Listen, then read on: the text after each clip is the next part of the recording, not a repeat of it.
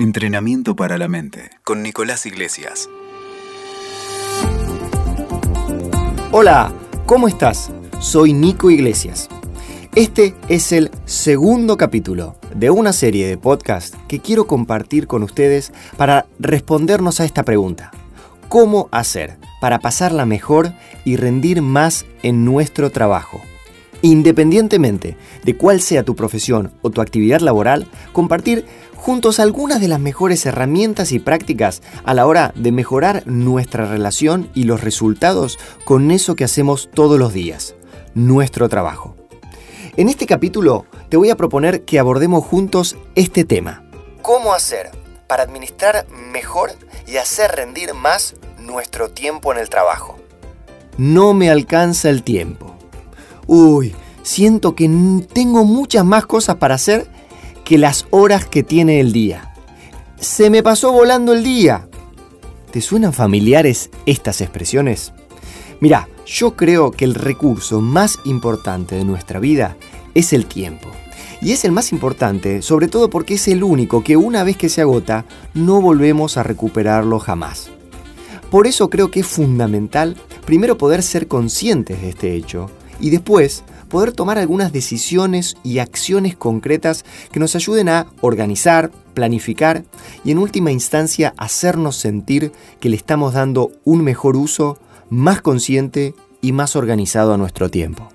Así que, y como te digo siempre, basta de chácharas, dime lo que practicas y te diré lo que obtendrás. Acaban dos ideas, dos ejercicios prácticos concretos para poder gerenciar mucho mejor nuestro tiempo y en última instancia rendir más y pasarla mejor. Primera idea. ¿Qué haces? Es muchísimo más importante que cuánto tiempo le dedicas. No sé si alguna vez habrás oído hablar de la ley del 80-20, también conocida como la ley de Pareto. Mira, básicamente lo que descubrió este economista que se llamaba Pareto y que se aplica a muchos órdenes de la vida es que el 80% de nuestros resultados proviene tan solo del 20% de determinadas acciones o comportamientos que tenemos.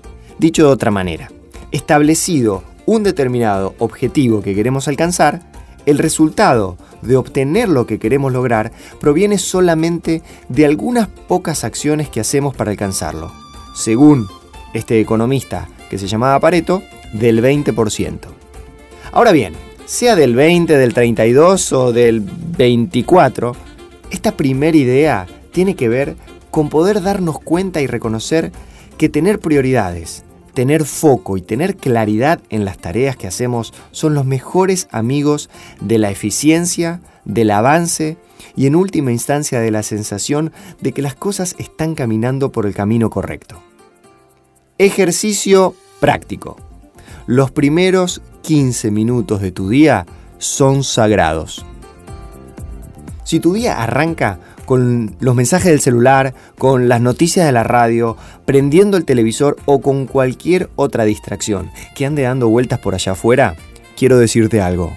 Game over apenas nos despertamos por la mañana y después de desperezarnos, lavarnos la cara y hacer nuestra rutina, nuestro cerebro está en su capacidad máxima de atención y de claridad. Si le vas a regalar ese combustible mental a las distracciones del día, vas a haber perdido una de las partes más importantes de tu día. Planificar y establecer cuáles van a ser las prioridades y los resultados que querés conseguir el día de hoy. Algo así como salir a navegar sin mapa ni rumbo. ¿Cómo te propongo yo arrancar el día? Los primeros 15 minutos de tu día tienen que estar bloqueados para que solamente vos, una hoja de papel y una lapicera se pongan a trabajar juntos en definir cuáles van a ser las dos o tres prioridades y los resultados más importantes que querés obtener en tu día. Ojo al piojo, no dije tareas, no dije actividades, no dije cositas para hacer, dije resultados y dije prioridades. ¿Por qué soy tan taxativo con estas dos palabritas? Porque dos de las razones fundamentales por las cuales, inclusive después de haber hecho tu lista de tareas del día, solemos no poder cumplirlas son las siguientes. Escucha, 1. Habitualmente tendemos a ponernos en esa lista de almacén más tareas de las que realmente vamos a poder hacer. Dicho de otra manera, no fuimos sinceros y honestos con nuestro tiempo disponible durante el día y nuestros deseos. 2. Las expresamos como tareas y no como resultados. ¿Cuál es la diferencia? La diferencia fundamental que tiene uno del otro es que cuando escribimos cuáles son los resultados que queremos obtener, nuestro cerebro funciona como un misil teledirigido. El cerebro se las ingenia para armar las tareas que sean necesarias para alcanzar ese resultado. Al revés, no funciona igual. Así que bueno, ya sabes, antes de salir a navegar, es una muy buena idea comprarte un mapa y saber a dónde querés llegar.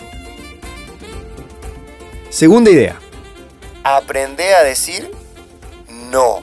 Aunque pueda sonar raro o contraintuitivo, aprender a decir que no es una habilidad que tenemos que desarrollar. Para muchos de nosotros, decir que no no resulta tan fácil y natural porque implica confrontar, implica tal vez no agradar al otro o no aceptar todo y tal cual como me lo están pidiendo.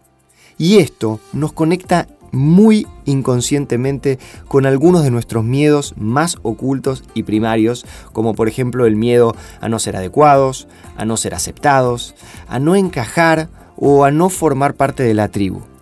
Pero espera un minuto, sin irme a un costado tan psicológico y profundo, lo que quisiera sobre todo es que pudiéramos darnos cuenta que cada vez que le estamos diciendo que sí a un compañero que viene a hablarnos y a chusmearnos en el medio del pasillo, a responder un email o un mensaje de WhatsApp que nos entró mientras estábamos haciendo otra tarea, en ese preciso momento le estamos diciendo automáticamente que no a nuestro tiempo libre, a pasar más horas con nuestros hijos, a practicar un deporte, a compartir un hobby con nuestro compañero o nuestra compañera, a ir al cine, etcétera, etcétera, etcétera, etcétera.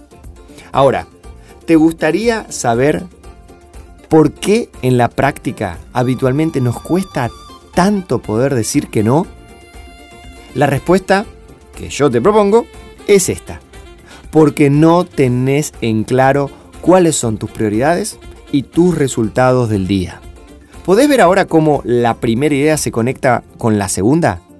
¿A qué me refiero? Si no tenés en claro a dónde querés llegar y tampoco tenés un mapa, es mucho, pero muchísimo más probable que los impulsos automáticos, inconscientes y poco constructivos nos lleven a la deriva.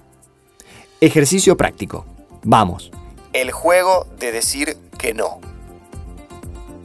Este ejercicio es muy divertido y al mismo tiempo te vas a sorprender de los resultados a los que podés llegar. Durante el lapso de dos semanas vas a seguir estos tres pasitos. Paso número uno. Todos los días vas a arrancar definiendo claramente cuáles son tus prioridades y los resultados que querés alcanzar ese día. Número 2. Como si fuera un juego de mesa, vas a llevar un registro por escrito de todas las veces que decís que sí y todas las veces que decís que no durante el día. Podés hacer casitas, palitos, cuadraditos o la manera en la que vos quieras llevar el registro y la anotación de los sí y de los no. Pero básicamente vas a tener dos columnas. Una que sume las veces que dijiste que sí y la otra que sume las veces que dijiste que no durante el día. 3. Al finalizar la primera semana, vas a sacar una suma de todas las veces que dijiste que sí y de todas las veces en la semana que dijiste que no. ¿Cómo es el juego? El objetivo del juego es incrementar al menos en un 20% la cantidad de veces que decís que no entre una semana y la otra. Si lo lograste, te quiero proponer esto. Date un premio. Es re difícil lo que te estoy proponiendo, así que sé creativo y date un super premio. Si no lo lograste, atención, atención, hay una segunda repechaje. Si no lo lograste, te invito a que vuelvas a intentarlo la semana siguiente. Esto no es fácil, así que sé amigable con vos mismo. Quiero terminar este capítulo diciéndote esto. generalmente lo que es urgente y de último momento para otra persona es porque muy probablemente él o ella no supieron organizar su propio tiempo, preverlo o simplemente porque se olvidaron de alguna cosa. Por eso yo digo y creo que no es justo que nosotros tengamos que pagar el precio con el recurso más importante que tenemos, nuestro tiempo. Escuchaste Entrenamiento para la Mente con Nicolás Iglesias. WeToker. Sumamos las partes.